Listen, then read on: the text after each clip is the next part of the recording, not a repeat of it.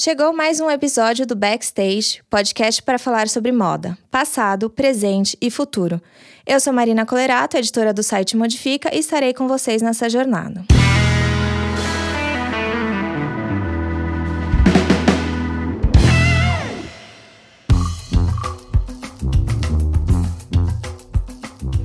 Olá, eu sou a Natália Anjos. E eu sou a Larissa Henrice. E esse é o Backstage ocupado por nós, hosts da Voice 176. Mas calma, calma, calma. Você vai conseguir ouvir a Marina Colerato aqui, gente. Fiquem tranquilos. É, esse continua sendo o backstage, onde a Marina entrevista pessoas incríveis. Só que hoje ela vai estar aqui ocupando uma outra cadeira, a de entrevistada. A Larissa Henrique e eu temos a honra de receber não apenas a própria Marina, representando o Modifica, mas também Larissa Rovieso, da Regenerate Fashion, e a Juliana Piccoli, da FGVCs, para um bate-papo sobre o recém-lançado relatório Fios da Moda Perspectiva Sistêmica para a Circularidade. É demais a gente estar tá aqui hoje, nesse outro canal da Podesfera, nessa conexão podesférica da moda e muito mais, muito além da moda. E vocês estão ouvindo a gente, talvez já tenham ouvido falar uma notícia aí, um burburinho buzz do relatório Fios da Moda, ou já devem até ter baixado o arquivo, espero que sim, se não, entra lá no site do Modifica, tem o link, no Instagram tem o link, no vídeo do YouTube também tem o link, vocês acham lá Fios da Moda, então não tem desculpa para vocês se interarem desse estudo maravilhoso que as meninas fizeram. Então, para acompanhar essa entrevista com a gente, fica atento aí na, nessas redes para se inteirar da informação. E meninas, muito obrigada por estarem aqui, é um prazer falar com vocês. E eu queria que vocês se apresentassem brevemente. Pode fazer aí uma sequência Ju, depois a Lari depois a Marina. Que tal? Legal. Oi, meninas. É um prazer estar aqui com vocês. Meu nome é Juliana Piccoli, eu sou especialista em avaliação de ciclo de vida e pesquisadora no Centro de Estudos em Sustentabilidade da Fundação Getúlio Vargas, o FGVC. O centro de estudo ele está inserido dentro da Escola de Administração de Empresas e lá a gente estuda os diversos aspectos da sustentabilidade que se relacionam tanto com a gestão empresarial quanto com a gestão pública, né? E, e, uma das ferramentas que a gente acredita que pode auxiliar na gestão, principalmente na empresarial, é a avaliação do ciclo de vida e por isso estamos aqui hoje. Demais, obrigada, Ju. E Lari, com você. Oi meninas, oi ouvintes. Também estou super feliz de estar aqui, estou muito feliz também com o resultado do relatório. Eu sou a Larissa Rovieso, eu sou cofundadora da Regenerate Fashion e especialista em sustentabilidade.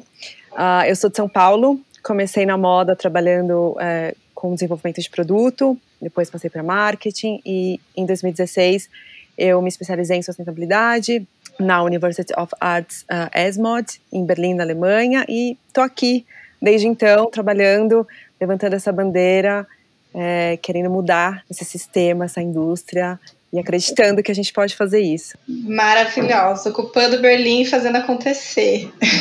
e Marina, será que Marina precisa se apresentar, gente? Se apresenta, Marina, se apresenta. Fala que eu, direciona aí pro, pro relatório, qual foi. Se apresenta junto com o relatório, esse mix aí. Bom, gente, vocês já me conhecem como apresentadora do backstage. É, agora também como coordenadora do projeto. Cara, acho que vale a gente voltar um pouquinho na vontade de fazer esse relatório, né? E por que que ele foi uma coisa considerada importante para o Modifica e para, claro que para todos os envolvidos no projeto, mas quando a gente pensou lá no comecinho de ter essa ideia e tal, que tinha muito a ver com uma com uma coisa que a gente preza muito no Modifica e tem muito a ver comigo também, que é como é que a gente constrói conhecimento sólido, né? E na verdade, mais do que conhecimento, é iniciativas e ações e hum, soluções baseadas em informações reais, né? Em dados, em fatos, em coisas que é, realmente estão sendo vistas e postas na mesa. E quando a gente olhava para a indústria têxtil no Brasil, no geral, e da moda, a gente não tinha muito essa, essa referência, né? É, não tinha muito onde recorrer, onde pesquisar, quais são as fontes fidedignas, quais não são, como é que a gente pode de fato entender a, essa diversidade de impacto e, e, quais as possibilidades de fazer de outra forma. E o relatório é, é, é realmente ser esse primeiro passo para uma conversa mais, é, mais robusta sobre como é que a gente transita para uma economia circular, de fato, considerando todas as especificidades e as particularidades é, do Brasil, né, e, e, deste modelo produtivo que a gente tem aqui, que é de é, exportador de commodities, importador de insumos, é, de, de, de, insumos prontos já, mas um enorme produtor de têxtil também para o mercado nacional. Então, o relatório veio desse desejo de, de trazer mais dados e informações para o setor estimular um pensamento para a economia circular a partir dessa perspectiva do sul global é, e, claro, servir como ferramenta de metodologia, porque a gente traz uns caminhos, umas sugestões, umas abordagens que a gente já pode ter agora. Não é nada que a gente precisa de um grande acontecimento tecnológico para pôr em prática. Tem muitas coisas que a gente pode pôr em prática agora, e isso é um reforço é, que o relatório traz como convite mesmo até para toda a indústria, né? É, bom, você já falou um pouquinho aí sobre o relatório, mas é, eu acho importante a gente destacar que esse é um estudo inédito e que o relatório apresenta dados que são importantíssimos para a área de moda. E a nossa área não está muito acostumada a lidar com esse tipo de relatório, esse tipo de material, né? É, como você bem falou, é, a gente sente falta disso no dia a dia mas é ainda um material que é bastante novo, assim. Então, é, também por esse motivo, acho muito bacana a forma com que o relatório tem sido apresentado, porque é, a gente está conseguindo acessibilizar de, de diversas formas esse todo esse material e todo esse estudo.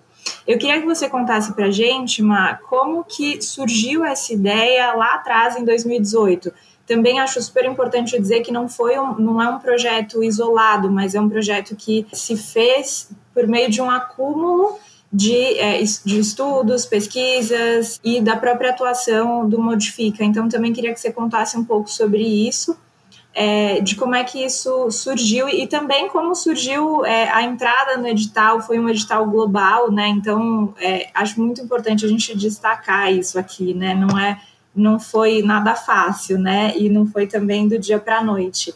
Conta para a gente então um pouco como é que surgiu essa ideia, é, como é que você colocou ela em prática. Você falou aí um pouco de como é que, né, o porquê dele existir, mas como é que você colocou essa ideia em prática? É, eu não sabia nem como é que a gente poderia começar a fazer, na verdade, né? Uma coisa desse tipo.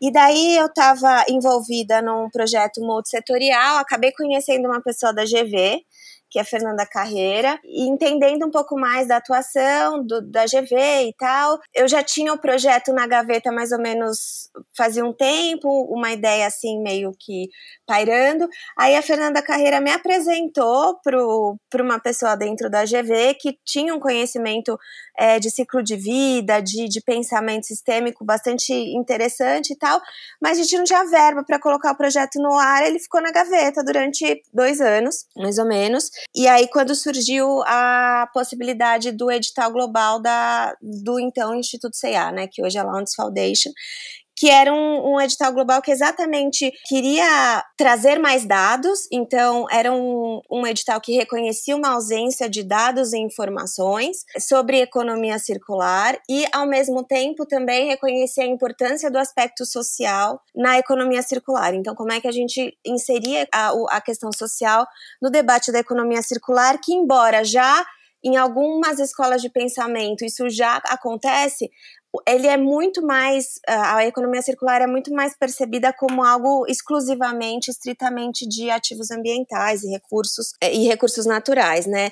Então essa proposta casou muito com o relatório. E aí eu falei, cara, vou aplicar e entrei em contato com, com a GV e eu já tinha já conhecia o trabalho da Larissa com a Regenerate e a gente escreveu a proposta, lapidou a proposta e colocou. E a gente foi um dos quatro selecionados globais e único do Brasil. Então foi assim uma conquista de muito tempo, na verdade, porque é isso que você falou, Nath. O desejo de, uh, de produzir um relatório veio de muitos anos olhando para essa questão do, do têxtil, olhando com muita responsabilidade para essa questão dos dados e números, né? Porque as pessoas falam, ai, X mil litros de água para usar uma calça jeans, para produzir uma calça jeans. Sim, mas depende, tem muitas, muitas variações, né? Era exatamente isso que a gente queria mostrar. Todas essas complexidades e possibilidades maiores também. É, eu acho demais isso, a gente pensar que fazer moda com pesquisa, né? Moda com ciência porque às vezes a gente fica tão restrito a pensar a moda só fazendo produto e são tantas as oportunidades e carências que a gente tem na moda, né? Vou perguntar para minha xará Larissa, falar um pouco da Regenerate Fashion e como foi entrar no projeto. A Regenerate eu já tive contato, já conheço um pouco, fiz um workshop com a Larissa maravilhoso, mas conta pra gente um pouquinho mais. A Regenerate Fashion é uma consultoria e a gente trabalha auxiliando marcas, varejistas e empresas têxteis a desenvolverem estratégias para os processos circulares e sustentáveis uh, em seus produtos e negócios. A empresa nasceu a partir de uma insatisfação né, com a indústria da moda e um desejo sincero, mesmo assim, do coração, de criar uma realidade com impacto positivo. E eu conheci a Melícia, né, que é minha sócia, em 2016, na Alemanha, durante um mestrado em sustentabilidade. E a Melissa, uh, ela é mexicana, né? E eu acho que o fato de nós duas terem crescido uh, em países uh, latinos, né, vir, vir, desse background de países em desenvolvimento, uniu uh, os nossos propósitos, né, porque a gente tinha uma visão de mundo muito diferente dos nossos colegas europeus, por exemplo, e a gente, a gente sempre olhava para o social, né, a gente sempre tinha o, o social como um pilar muito importante e, e faltava, entendeu? Assim, no, no, contexto que a gente estava inserido ali. E a Regenerate nasceu em Berlim, na Alemanha, e hoje é, eu trabalho em São Paulo e a Melissa está no Austin, nos Estados Unidos. E por conta desse olhar social, eu e a Melissa, a gente tinha essa vontade de trazer a conversa da economia circular para o contexto dos países em desenvolvimento, né, o contexto uh, sul-global, e a gente sentia que existia muitos exemplos de empresas e até governos, né, no caso da Europa,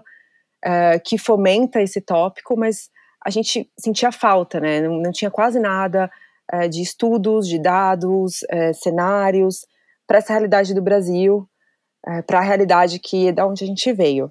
E aí, em 2019, eu estava no Brasil, eu vim participar do Rio Ethical Fashion, né, na primeira edição, e, e aí eu encontrei a Marina, que também estava participando do evento, e eu acho que eu, esse encontro foi na hora certa, porque eu lembro que a gente conversou e eu falei para ela, falei, ai, você não tem vontade de fazer alguma coisa nessa área de, de relatório? E aí ela comentou por cima, ela falou, ó, eu tenho uma ideia que vai para esse lugar, assim, da, da, questão das fibras. E aí eu falei, então tá, então vamos, vamos se falar. E, e aí quando eu voltei depois para a Alemanha, a gente conversou entendemos né, como que seria aplicar para Lounge, né, na época ainda era Fundação CIA, e foi super bacana, né, e como vocês falaram, aplicar foi, foi um desafio e ficamos super felizes, ansiosas, né, com o resultado e ficamos super felizes, né, que o relatório, que o projeto foi escolhido. Demais, e que bom que foi escolhido, porque é, é, um tópico muito importante no relatório, que você fala também, Lari, do sul global, né? Da gente entender que é diferente esse monte de dados que a gente já consome, que é tudo de fora, já tem a história da moda que é de fora, é tanto de fora que. E olhar para a realidade brasileira sem também ir para esse lado, às vezes, caricato da moda brasileira, da história, né? Vamos olhar nossa indústria, vamos olhar do começo, vamos olhar as fibras quanto gente, o potencial que a gente tem aqui dentro, né? e aí, Juliana, eu ia te perguntar um pouco sobre outra coisa também que chama muita atenção no relatório, que eu, por exemplo, na faculdade não tive, que é a análise de ciclo de vida de produto. Então, como que foi essa a entrada da FGV-CES, você é, representando a FGV-CES no projeto e focar nesse, nessa coisa da análise de ciclo de vida, né? Que você é especialista nisso e a carência que a gente tem desse tipo de análise, desse tipo de olhar, porque assim, fazendo um paralelo aqui com o pessoal, a nossa audiência de moda deve estar acostumado de falar isso, pensando naquele ciclo da venda, né? Aquele diagrama, ah, é lançamento, maturidade, declínio do, do produto. E não é sobre isso, né? É outra perspectiva, né? A análise do ciclo de vida que vocês fazem aqui. É, é a, análise, a análise do ciclo de vida, quando a gente traz nesse contexto, né? Ela significa, ela é uma técnica que é utilizada para estimar os impactos ambientais de um produto ao longo do seu ciclo de vida. Então, pensando que para um produto ser produzido ele passa por várias etapas até, né, até ser produzido e depois ele ainda precisa ser, ele ainda vai ser consumido e descartado, é desse ciclo de vida que a gente está falando, né? Desde a obtenção da matéria-prima até o processamento, distribuição, é, consumo, uso e descarte. Né? Então, é, quando a Marina procurou a gente, a gente já tinha em mente né, essa noção de complementariedade da CV com a economia circular, no sentido de que a gente pode usar essa ferramenta de avaliação do ciclo de vida para quantificar os impactos ambientais e ver se realmente o fechar o ciclo, que é proposto pela economia circular, ele é de fato melhor do ponto de vista ambiental, né? E, e também a gente já tinha feito alguns estudos de pegada de carbono, né? Que acho que quando a gente fala em avaliação de ciclo de vida, pouca gente conhece, mas você fala pegada de carbono, já é um termo que é mais conhecido pela sociedade, né? E a pegada de carbono nada mais é que um estudo de avaliação de ciclo de vida focado na categoria de mudanças climáticas. Então, eu consigo quantificar a emissão de CO2 de todo esse processo né, de produção. É, e aí, quando ela falou desse projeto, foi muito interessante, a gente é, ficou bastante empolgado com o projeto. Lá no início, né, que, é, que a Marina comentou que falou com a Fernanda Carreira e, e com o Ricardo Dinato, que é um outro pesquisador, eu ainda não estava na, na FGV, mas depois eu também me aproximei ali do, do projeto e achei incrível, né? E também a gente sabia que seria um grande desafio, na verdade, né? Porque não existe muitos dados disponíveis, né, para o setor. E, e, a gente também, já sabendo desse desafio, a gente optou para fazer o estudo é, não utilizando dados primários, né, não indo atrás das empresas pedindo dados para elas, mas sim é, porque isso ia ser assim, muito mais demorado e muito mais difícil, talvez, né? É, e aí, então a gente optou por fazer uma revisão dos estudos que já existiam na literatura de avaliação de ciclo de vida, né? A gente descobriu que tem bastante é, estudos, mas também é, eles são muito focados em uma fibra ou outra. Então, por exemplo, tem muito estudos de avaliação de ciclo de vida, de pegada de carbono, pegada hídrica para o algodão, mas tem quase nada para viscose, né? Então, a gente fez essa revisão e também focou em algumas categorias de impacto que a gente descobriu que era bastante relevante para a cadeia da moda, que é a mudanças climáticas, toxicidade, o consumo de água, o uso de energia e uso da terra. Então, foi assim que a gente entrou no projeto, né? Como é, vocês comentaram, a gente já tinha um, um conhecimento maior da ferramenta, né? E, e sabia que ela poderia auxiliar muito para fazer essa conversa né, com a economia circular e também para trazer esses dados que o setor tanto precisa. Eu queria acrescentar uma coisa que eu achei que eu acho importante, que a Ju falou sobre o tempo, né? Como é que a gente não ia conseguir acessar dados primários e tal. E eu acho importante destacar que o setor é um setor que exige um pouco de tempo de conversa para se abrir, para é, estar disposto a dialogar, né? E aí a gente é, é, é assim que, que a nossa indústria funciona, que a indústria da moda funciona ainda bastante fechado, ainda um pouco mais moroso, conquistar essa confiança para ter de fato uma colaboração. Então, nesse primeiro momento, é, a gente entendeu que ir para os dados que já estavam é, por aí, é, inclusive muitos dados esparsos, seria, faria mais sentido, seria mais rápido e incentivaria até uma segunda conversa é, mais próxima com a indústria em si, o que, que já foi tentado de fato, o que, que não foi. Então aí fica também como uma segunda deixa de possibilidade de continuação do, da pesquisa, né? Porque foi um ano, é um tempo que é bastante, mas pouco para o que a gente tinha que fazer e para o que precisava ser feito mesmo, né? Então a gente acabou tendo que optar e a gente é, escolheu é, ir pelo caminho dos dados gerais, dos dados macros, que já, já existiam e também eram bastante fidedignos dentro das pesquisas do IMI, da própria BIT, etc. Interessante é, você tocar nesse ponto, porque às, é, às vezes a indústria está na defensiva, né? A gente percebe isso quando a gente vai falar de sustentabilidade. Pessoal às vezes já quer fugir, vai, vai vir, vai apontar dedo, então é interessante a gente ter esse, saber que não é não é assim que vai, a gente vai conseguir melhorar alguma coisa ou chegar em algum lugar, né? Você não precisa ter tudo nota 10 em tudo. Ah, se eu não for para eu entrar num ranking e tirar 10 em tudo como mais sustentável, nem quero conversar com ninguém. Não estou preparado para essa conversa, né? Ficar muito na defensiva. Exato, é. E, e, e não é, né? A gente quer exatamente o oposto. A gente quer é abrir conversas, né? E, e, não é ter os dados e ter as informações e salientar a questão dos impactos, não é um ataque, na verdade, é lançar luz para a gente resolver de forma coletiva, né? Bom, meninas, pegando esse gancho que a, a Marina e a Lari é, falaram aqui, de que muitas vezes a indústria fica resistente a esse tema da sustentabilidade, eu queria fazer uma pergunta para as três, é, e aí começando com a Marina respondendo, depois a Larissa, depois a Juliana, cada uma dentro da sua perspectiva né, e atuação aí, especialidade. É, como é que os profissionais de moda é, podem utilizar o, os dados do relatório é, como ferramenta de trabalho mesmo, para o dia a dia, assim. Então, como é que a designer é, de moda, a estilista ou a, o tomador de decisão, a tomadora de decisão pode utilizar o relatório no seu dia a dia? E aí eu gostaria que vocês trouxessem alguns exemplos é, de dia a dia mesmo, assim, de desenvolvimento de coleção, de compra, é, de desenvolvimento de produto. É, em que momento a gente, ela, essas pessoas podem acessar? Assim, eu queria que vocês tangibilizassem mesmo como é que esse, esse relatório é, pode ser utilizado no nosso dia a dia. Eu acredito que quem vai saber responder isso com maior precisão do mundo vai ser a Larissa, porque a gente traça é, recomendações e dicas para diversos públicos, né? E para os designers, algumas.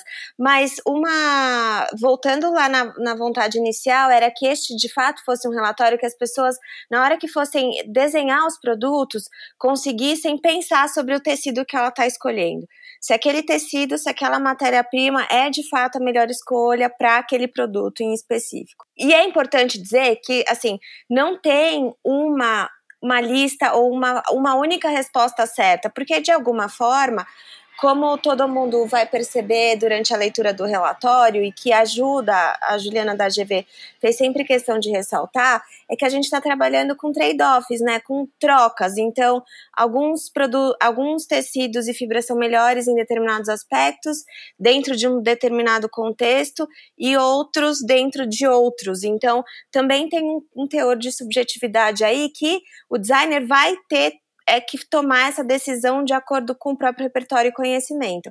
Mas o relatório, ele dá insumos de repertório e conhecimento. Então, ele vai é, dizer ali quais são o impacto de usar um poliéster normal, o reciclado, uh, quais são, qual é a diferença entre você optar por uma viscose e, e por que a certificada, e, e, e quais são as diferenças é, que este produto vai ter lá no pós-consumo, porque a gente compartilhou um pouco de como as pessoas cuidam desse produto.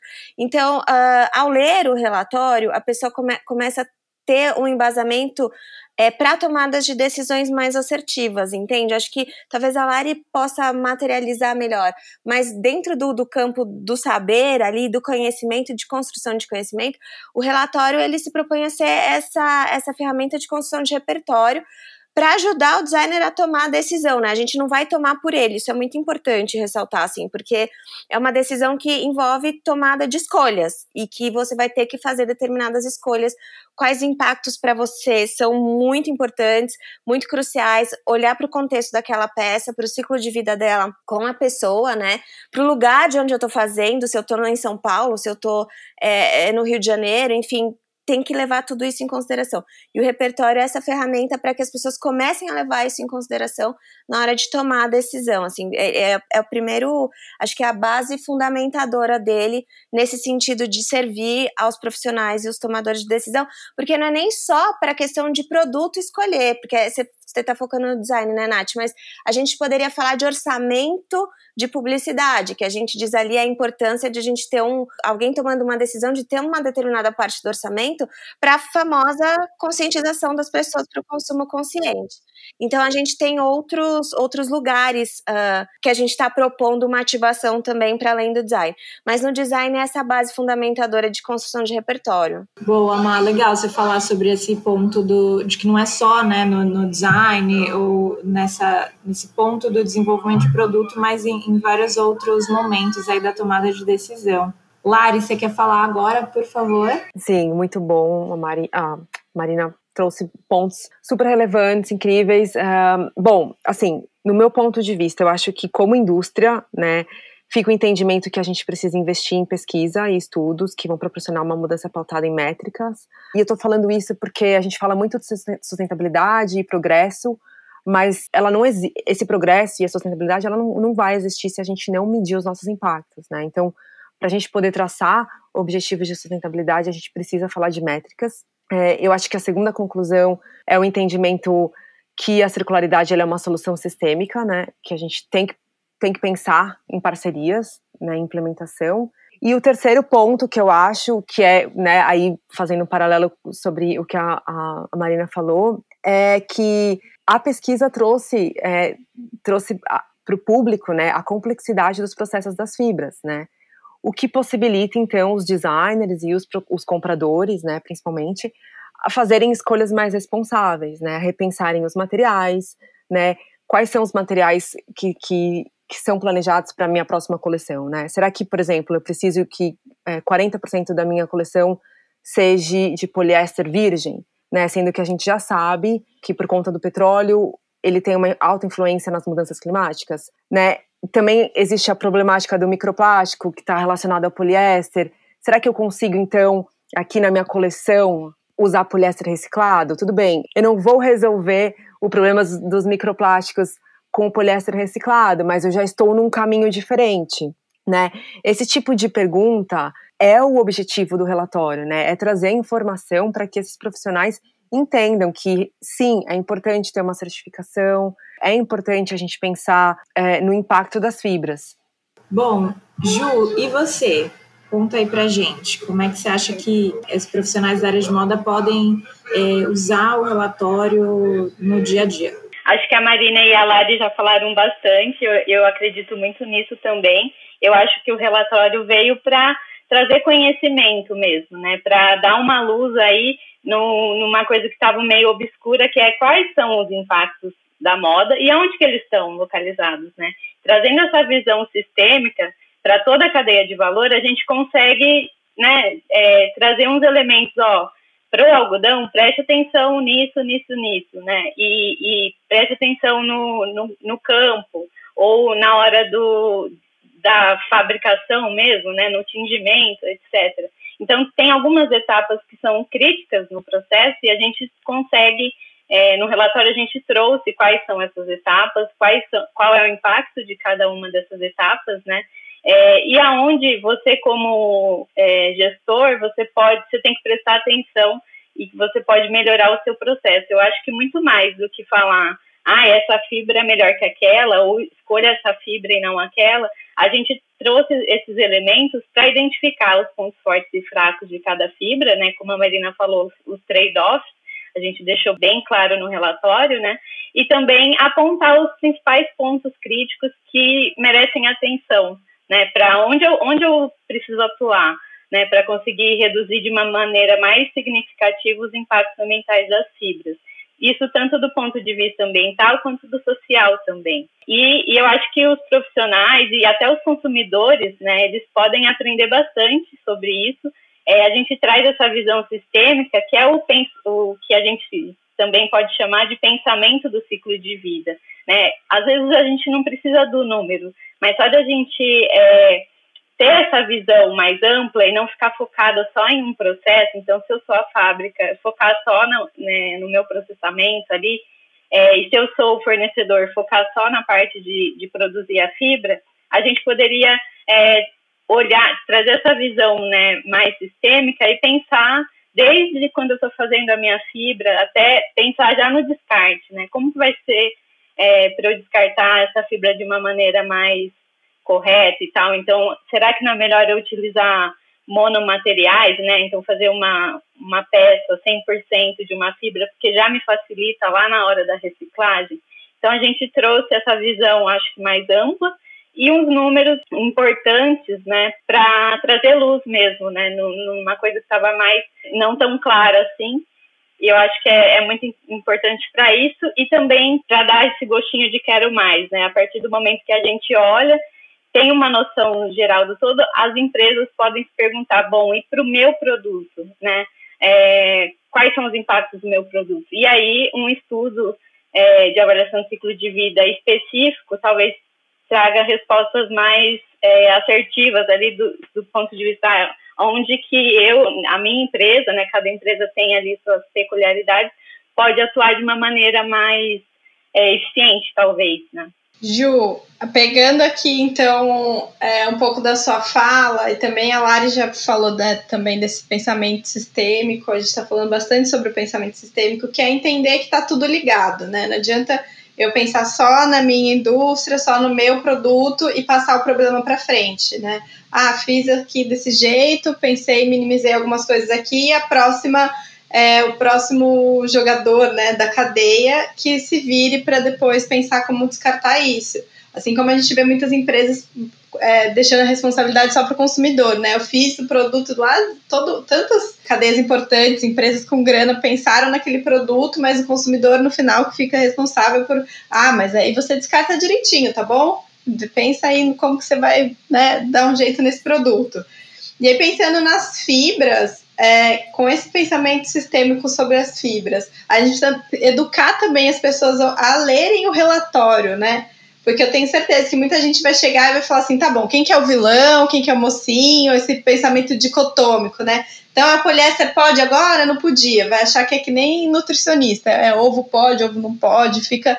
As pessoas precisam entender que é complexo, né? E esse, esse pensamento complexo ele também está cada vez mais sendo demandado da nossa sociedade, né? Então não é o A ou B, isso é bom, isso é ruim, não vai sair um ranking lá de estrelinha para você.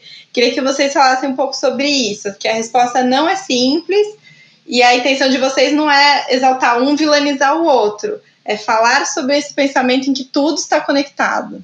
Isso, eu acho que quem trabalha com pesquisa sabe, né, que a gente, pra gente é tudo é depende, né, a gente costuma responder muito depende, porque realmente é um sistema muito complexo que tem vários fatores que influenciam ali, né, então realmente a escolha da fibra vai depender muito, né, depende muito de uma empresa, o que, que é mais importante para ela, é a, é a água, é o carbono, é uma é a questão social, né? Qual produto que vai ser produzido, para qual público, né?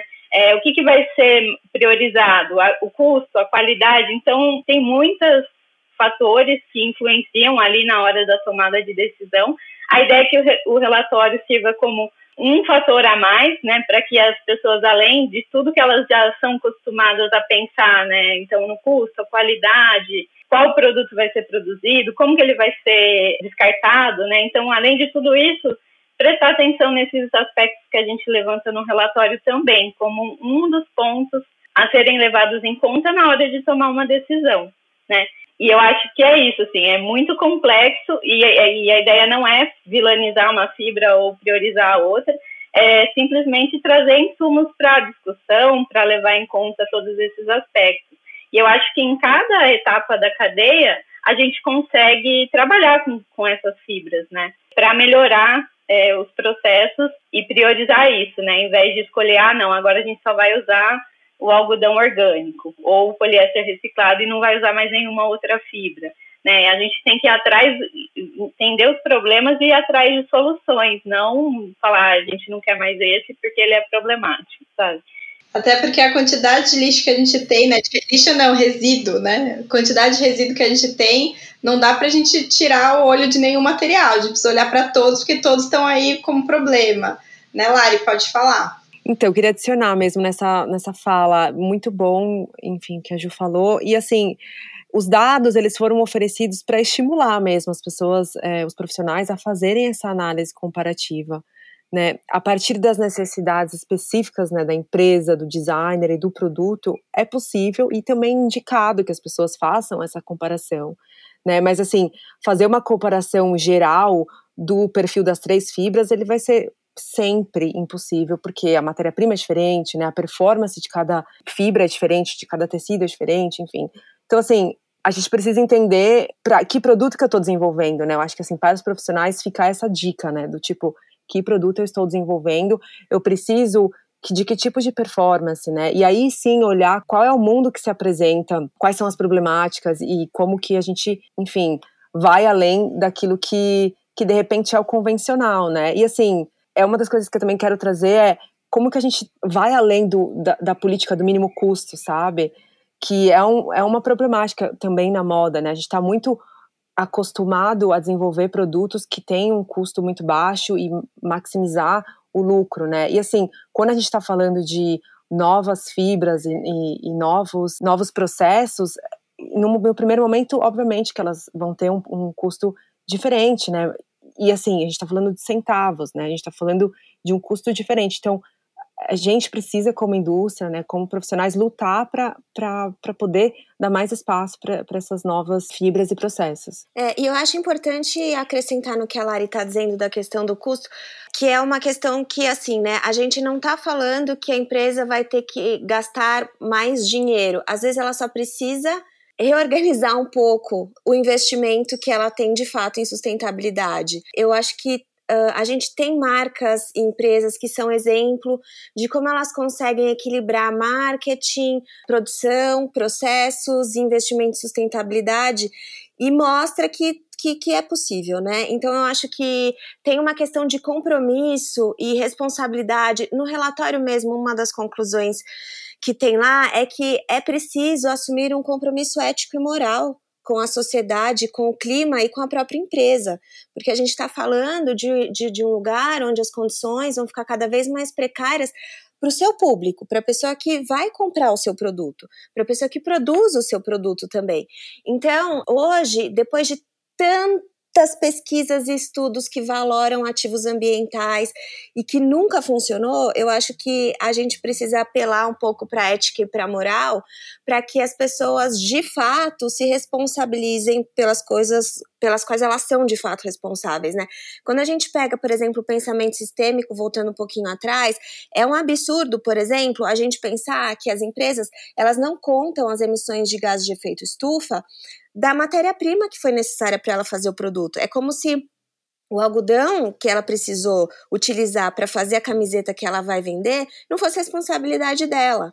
Então, eles não contam isso nas emissões de gases de efeito estufa, né? É o que, que é chamado nível 3, né? Uh, o nível 3 é como a Ju falou, tipo, ah, é entendido responsabilidade de outros, isso aqui não é responsabilidade minha.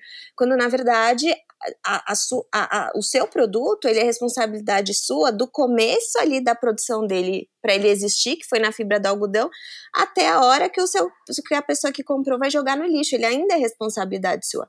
Então, é, também tem essa necessidade da gente começar a imputar compromisso e responsabilidade onde muita gente consegue lavar a mão, né?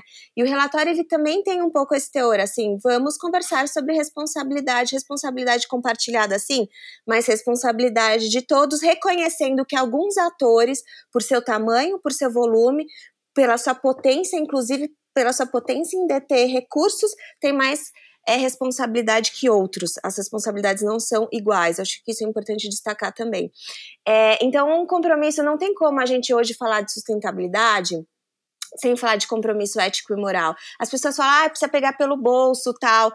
Precisa, a gente já tentou e nunca rolou. Então, acho que talvez seja a hora da gente apelar pelo, pelo compromisso ético e moral e com o próprio futuro da empresa, né? E como a Ju Piccoli demonstrou e a, e, a, e a Lari também, todo mundo vai ter que se empenhar. Ninguém vai chegar com uma resposta pronta, tipo, toma aqui a lista do que você tem que fazer em passos de 1 a 100 para sua empresa ficar sustentável. Isso não vai acontecer, né? É realmente mão na massa, esforço, esforço em todos os sentidos, esforço de pensar, esforço de refletir, esforço de colocar o time para conversar, esforço de se abrir para colaboração, esforço de mudança mesmo, né? Esse esforço que ninguém quer fazer.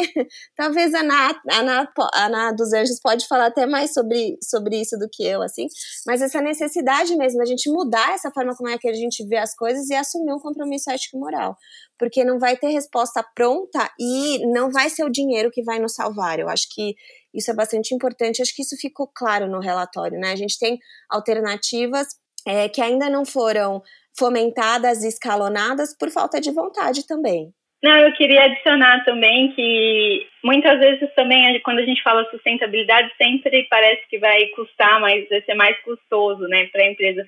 Mas tem alguns casos que na verdade você economiza, né? Então se você melhora um processo e tal, às vezes você economiza água, economiza, sei lá, energia, né? E acaba economizando dinheiro também, né? Então isso é um ponto e outro ponto que eu queria tocar é que às vezes a gente está pensando aí, quando a gente fala em novas tecnologias, a gente pensa uma coisa muito, sei lá, distante, mas tem muita coisa que já existe, né, e já, já é aplicada em algumas empresas, ou então é, movimentos, né, então, por exemplo, algumas empresas que já começam, algumas marcas que já começam a, a pensar, a lançar campanhas, por exemplo, ah, deixa ali um, um ponto de coleta de roupas, ou então lança uma coleção estimulando o consumidor a utilizar mais a roupa, né? Então tem, por exemplo, uma já bem antiga que é da Patagônia que fala não compre essa jaqueta, né? Porque a ideia é que ele compre uma vez e utilize para o resto da vida. Então, oferece um serviço de reparo da roupa. Então, já existem, assim, inúmeras soluções.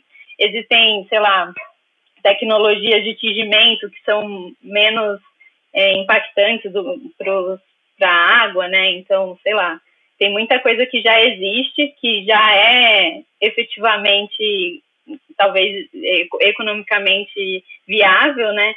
E que falta só um esforço das empresas em adotarem. Bacana, meninas. É, é como a Marina falou, assim, é, é, é, bem complexo, né, essa questão das mentalidades, né, que ainda, enfim, ainda são bastante existentes e ainda não conseguem enxergar a sustentabilidade é, não como um inimigo, né, mas como caminhos, e são caminhos, não receitas prontas e, e soluções, enfim, absolutas também, né, existem alternativas para cada, cada situação, para cada empresa, enfim. É preciso estar aberto, né, para isso.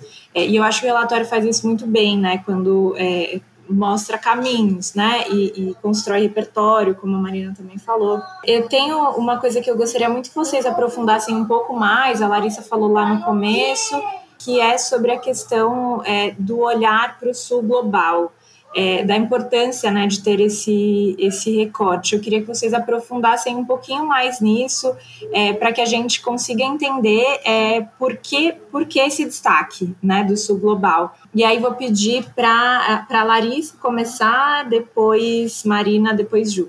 Uh, as principais literaturas e as escolas de pensamento uh, da economia circular, elas vêm né, do norte global, onde a cadeia da moda ela é pulverizada, ela é menos local, onde os desafios sociais são extremamente diferentes né, da realidade do Sul. Uh, então, assim, fazer esse primeiro estudo para entender o que seria então a realidade né, do Brasil, a realidade do Sul, foi extremamente essencial, é extremamente essencial, né? A gente está falando né, de escolas de pensamento, a gente está falando de modelos que não consideram aquilo que a gente tem como é, como os nossos desafios e também como, como os nossos, é, as nossas diria assim, os nossos diamantes, né?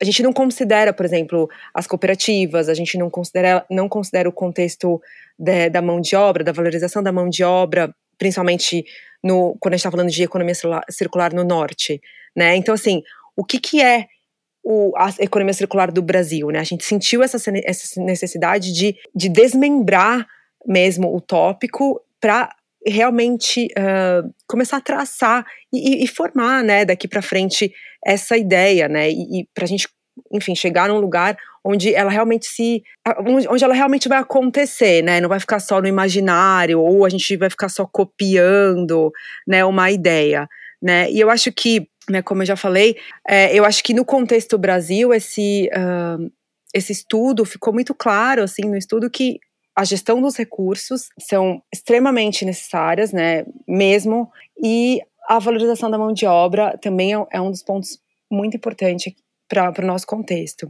E eu acho que a Marina vai poder falar mais também para a gente sobre a gestão, a gestão do, dos recursos. É, bom, a questão do, do Sul Global, como a Lari falou, é muito isso, né, da gente viver as nossas especificidades.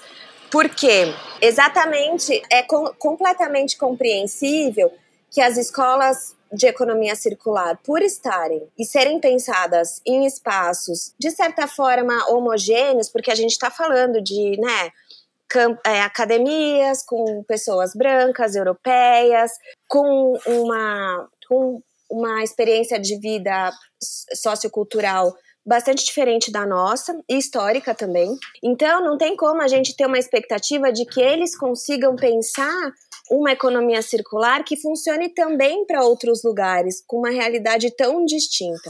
Então, o que a gente fez foi é, entender que o que foi desenvolvido por eles é extremamente válido e rico. A gente usou muito todo o material de trabalho da Ellen MacArthur Foundation, principalmente o relatório The New Textile Economy, que fala sobre uma nova economia têxtil, bastante importante. A, própria Katharine Whitman, que é uma especialista que a gente usou muito também o livro dela. Então, é, não é é, subestimando, pelo contrário, é reconhecendo a potencialidade de, dessas teorias e dessas escolas de pensamento e adaptando para o contexto do Sul, porque a gente é um país de base extrativista. Isso é bastante importante a gente ter em mente quando a gente olha para a indústria da moda, porque a gente confecciona roupa, sim, mas a gente também produz essas toneladas e toneladas de fibra que estão saindo daqui, como por exemplo o algodão, que está entre os maiores, o Brasil é um dos maiores produtores, a celulose solúvel, que o Brasil é um dos maiores produtores e há pouquíssimo conhecimento dos impactos dessa produção. A, eucalipto, a eucaliptocultura, ela não é tão debatida quanto, por exemplo, a produção de soja, a produção de milho, a produção agropecuária em si, mas ela tem um papel bastante importante quando a gente fala em conflitos de campo, conflitos de terra. Mas por que, que a gente também tem essa habilidade de olhar para isso? Porque a gente está aqui, está acontecendo no nosso território. Né? É, então, isso é bastante importante. O que, que está acontecendo no nosso território e o que, que é viável no nosso território. Né? A gente pode pensar, por exemplo, que a gente não é, importa tantas roupas quanto a gente pensa que a gente importa, a gente produz muito aqui. Se a gente produz muito aqui, não tem como essa roupa voltar, ela foi feita aqui. Se a fibra não foi, como é que ela volta? Então, você olha para essa, essas particularidades. No Brasil, tem uma cadeia produtiva muito pulverizada, muito solta, completamente diferente do funcionamento asiático, que é mais horizontal, né? Que é mais vertical, desculpa, que é mais vertical. Então, uh, não tem como a gente não considerar tudo isso. E não, não adaptar a partir de uma experiência nossa. E até, uma, é, e até um convite, quando a gente fala assim, economia circular para o sul global, é um convite para a gente decolonizar o pensamento de sustentabilidade que vem muito referenciado pela Europa, de que uma máquina uma super tecnologia, na verdade, é uma super máquina, X ou Y, quando na verdade a gente tem a agroecologia como uma tecnologia é, social, a agrofloresta como uma tecnologia de, de sustentabilidade, né? A gente tem práticas é, de povos ancestrais, povos ribeirinhos, povos originários, que são 100% orientadas para a sustentabilidade. Então, é, esse convite também para a gente olhar para a gente, enquanto esse povo que tem essa capacidade histórica de é, fazer do próprio jeito e de fazer sustentável de fato. É, sem precisar pensar em, nossa, tecno, é, sustentabilidade é uma máquina de café que usou um monte de insumos de material, de matéria-prima e só gastou menos água para produzir um café. Né? A gente tem uma visão de sustentabilidade no Brasil bastante sistêmica, então a gente pode aproveitar ela para adaptar essa economia circular, para valorizar os nossos saberes e para a gente propor soluções para a gente, né? que é bastante importante, adequadas à nossa realidade. Bom, eu acho que é isso, né? O Brasil tem muitas peculiaridades. É, a gente, por estar num país tropical, é muito diferente da Europa. É, nossa produtividade, por exemplo, no campo é muito diferente. Então, tem, tem muitos fatores que influenciam. E, e, acho que é isso. A gente tem que olhar o que eles já fe, fizeram, né? É, a União Europeia lançou aí o, o plano de ação para economia circular. Então, tem muita movimentação no campo das políticas públicas que eles estão muito à frente de, que nós, né? É, tem muita essa busca por informações que vem tanto da sociedade com, quanto dos, dos investidores, né? É, lá na Europa e no, no, no países do norte são muito mais aflorados, eles estão alguns passos à frente que a gente, mas isso vem vindo, né? A tendência é que a gente sempre aumente a régua aí para né, coisas mais fique mais rígido, né, cada vez mais. Então, eu acho que a gente tem que aprender com o que eles estão fazendo lá e adaptar para nossa o nosso lugar aqui, né, no Brasil. Então, gente, assim, no final do trabalho, com os resultados em mãos, toda essa trajetória, qual foi a sensação de vocês sobre o futuro, sobre os passos mais urgentes, tanto na indústria quanto os profissionais, os consumidores? E acho que ainda mais com essa última, esse último toque aí fervoroso da Marina sobre a questão da sustentabilidade, né? Acho que é o Ailton Krenak que falou que essa a, sustenta, a vida sustentável é uma vaidade, né? Às vezes a gente vai muito na vaidade para o que a gente vai fazer. Ah, então vou aqui, vamos colocar um selo na minha empresa e tal. Mas talvez a gente tenha que ir no, mais simples e o mais urgente. O que, que vocês esperam assim desses passos primeiros, dessa reflexão com tendo esse, a indústria, os profissionais, os consumidores, com os resultados de vocês na mão, o que, que é mais urgente? Primeiros passos. Então, ó, eu acho que uma das conclusões é a gente avançar para além desse pensamento do mínimo custo e do máximo lucro. Esse mindset, ele deixa a gente preso mesmo, assim, não, não permite que a gente, uh, como indústria, avance é, para além, né? Para além de uma realidade que tá, que tá chamando, que, que, que tá batendo na porta. Eu acredito também que a indústria ela precisa criar alianças para que essas mudanças é, no caminho da circularidade aconteçam. Então, assim, a gente falou aqui que a circularidade ela é sistêmica e por isso a gente precisa convidar o setor da indústria têxtil e vestuário para ser, né, para começar parcerias, né? Para entender como que a gente vai dividir, por exemplo, o custo de logística reversa, como que a gente vai garantir a coleta têxtil regional, né? Como que a gente vai investir em tecnologias de reciclagem, né, no caso da reciclagem de tecidos, né, mistos principalmente, que é um dos, dos, grandes problemas da indústria. Esse tipo de parceria, ele não vai, né, a gente não pode esperar que isso venha de um governo, né. Por mais que exista essa vontade, né, e essa, essa necessidade de políticas públicas, é, eu acho que como indústria a gente precisa de parceria. E aí, por último, eu acho que os profissionais da moda, como os profissionais da moda do futuro estão se preparando, né? Como que a gente insere toda, toda essa perspectiva sistêmica para os profissionais do futuro e como que a gente envolve os, os consumidores em tudo isso. Eu acredito que, para mim, Lari, a, o primeiro passo, e aí, cara, que alinha um pouco com o que a Larissa falou sobre sair do, desse menor custo, mudança de mentalidade, volta um pouco naquele, naquele meu momento emocionado que você falou, é, sobre a questão do, da responsabilidade, compromisso. A gente não vai conseguir avançar sem responsabilidade e compromisso, não tem como, né? Porque, como a própria Lari falou, a gente tem uma, um déficit de políticas públicas e de compromissos que envolvam de alguma forma o Estado e uma responsabilização mais incisiva das empresas. Então, não tem outro caminho, né? Até a gente, enquanto a gente se articula enquanto cidadão e se organiza e pressiona por mudanças legislativas e, e na verdade, é, e funcionamento de algumas políticas que já existem via Estado, a gente tem que ir fazendo por outros meios, né? E com certeza a única forma de, que a gente avança para essa colaboração e para essa articulação e para essa mudança de mentalidade é assumindo um compromisso com a pauta, um compromisso de verdade, assim, que para mim não é nem só um compromisso com a pauta, é um compromisso com a própria saúde da sua empresa no futuro, porque a gente está falando de pouquíssimo tempo é, para essas alterações do clima começarem a afetar bruscamente a vida de todas as pessoas, né? A gente vê o, isso afetando bruscamente a vida de uma parte das pessoas, mas ainda não chegou em todas as pessoas. Mas vai chegar, isso vai ter consequência para todas as empresas, para todos nós, mas para todas as empresas. Então é um compromisso com o futuro mesmo. O, o relatório, ele é um chamado para mim de compromisso com essa mudança para este futuro que a gente começa a construir agora.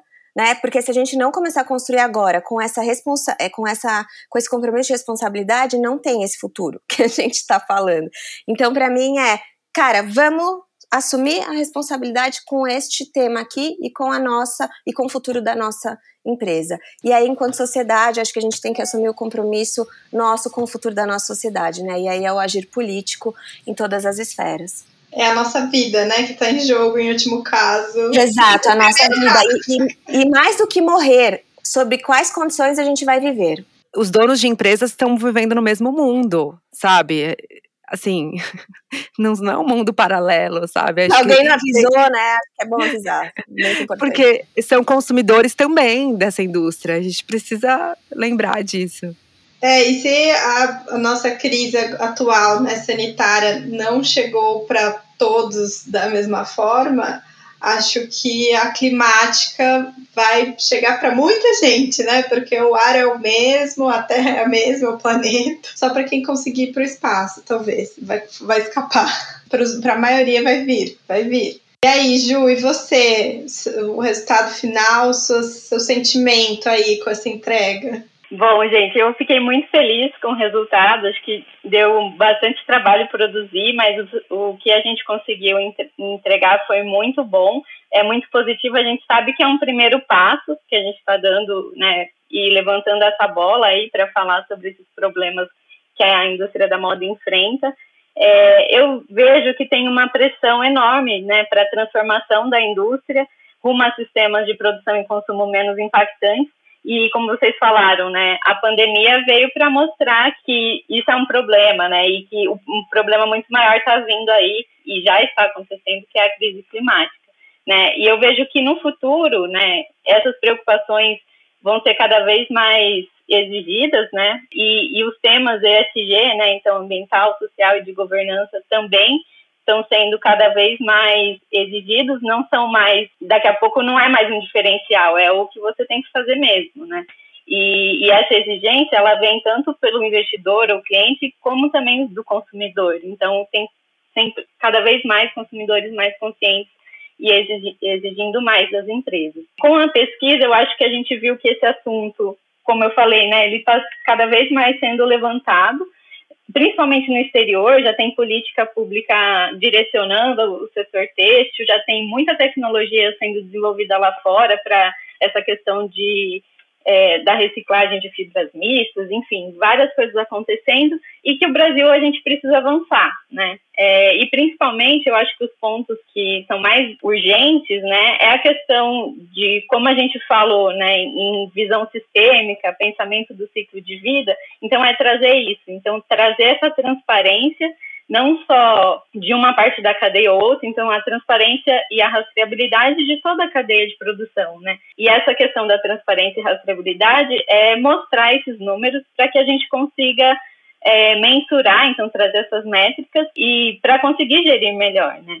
É, a questão da rastreabilidade é não tem mais como você ter uma produção associada ao desmatamento. Então, a algodão e viscose, que são fibras produzidas no campo, né, tem que ter muita rastreabilidade e muito cuidado para que isso não, não esteja relacionado ao desmatamento, né? E essas questões são cada vez mais exigidas. Então, você, na moda, não, não sei se tanto, mas em outras culturas, em, por exemplo, na, na carne, vamos supor, tem gente que quer saber de onde veio, né? Porque não quer, principalmente exterior, não quer comprar uma carne que veio de desmatamento.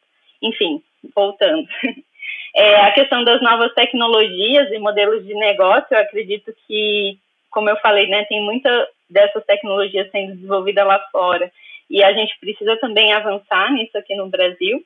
É, vários serviços, então, é, brechós, né, essa questão de, de coleta de roupas, enfim, muitas coisas acontecendo. E o consumidor, que eu acho que é muito importante o papel, o, o papel de nós como consumidores também, né? Então, a gente realmente ter essa preocupação, além de olhar o preço, começar a pensar nos impactos ambientais que vem associado com tudo que a gente compra, essa cultura do consumismo, né? Então a gente está sempre vendo ali novas coleções, roupas em promoções. E eu acho que vale o consumidor pensar duas vezes, realmente eu preciso daquele produto, eu vou utilizar, né?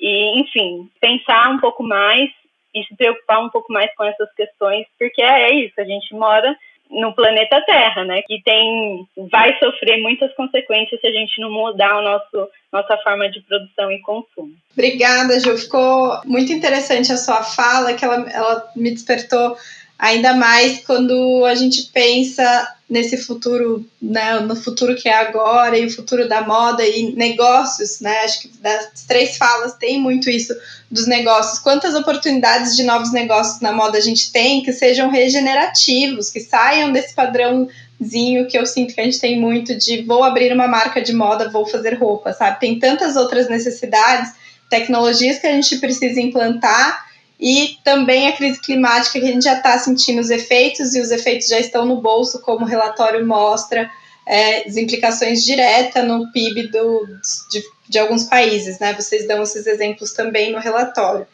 Então acho que fica aí para estimular o pessoal que ainda não baixou, baixar o relatório, usar, aplicar, né, reforçar mais uma vez, é para ser uma aplicação prática, é para levar isso para a vida, para o coração no dia a dia, tanto a indústria, profissionais e consumidores, ou seja, todo mundo, né, porque todo mundo veste roupa, então já tem essa responsabilidade. Quem está produzindo a roupa também tem, mas ainda quem está desenhando, criando também. Então, o relatório traz esse apoio, esse incentivo, esse encorajamento, essa necessidade gigante e acho que é isso, meninas. Foi ótimo conversar com vocês, tendo lido o relatório tendo a oportunidade de ouvir vocês falarem mais sobre ele. Acho que complementou a, a leitura e tudo que a gente teve contato até agora. E fico ansiosa para os próximos desdobramentos, porque vem coisa boa por aí, né, Natália? Sim, Lari, temos várias ações aí acontecendo nessa campanha de lançamento, né, que começou com a disponibilização do relatório para a galera e a gente seguiu com o lançamento do filme, o lançamento da música e em breve teremos é, o lançamento do workshop de uma ferramenta que vai poder ser baixada e utilizada aí pelos profissionais da área de moda. Então é isso, muitas coisas acontecendo. Muito bom estar aqui, gente. Obrigada. Meninas, foi ótimo esse bate-papo com vocês hoje. Eu agradeço muito a participação e vamos seguir transformando a moda. Um beijão, tchau, tchau. Obrigada, meninas. É super importante falar sobre a pesquisa. E eu me coloco à disposição para qualquer dúvida. E vamos continuar transformando a moda. Um abraço, muito obrigada, gente. Ah, e peraí, eu não posso deixar de agradecer mais enfaticamente a Marina, que deixou a Lari e eu é, ocuparmos esse espaço aqui do backstage. Mas super obrigada, foi muito bom estar aqui. E é isso, pessoal. Beijo. Eu que agradeço vocês, gente. Valeu, baixem um relatório.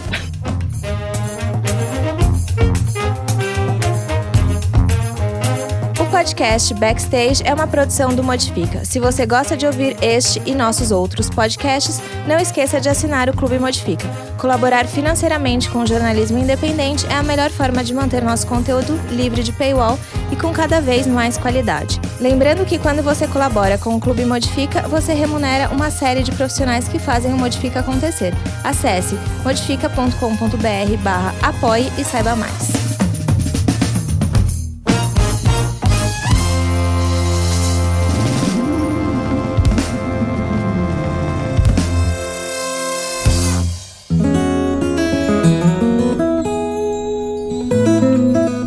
O Politicamente Incorreto e Ambientalmente também, nosso podcast mensal sobre política e meio ambiente, sempre com pessoas convidadas debatendo as convergências entre Brasília e sustentabilidade. O Politicamente Incorreto e Ambientalmente também faz parte do trio de podcasts do site Modifica.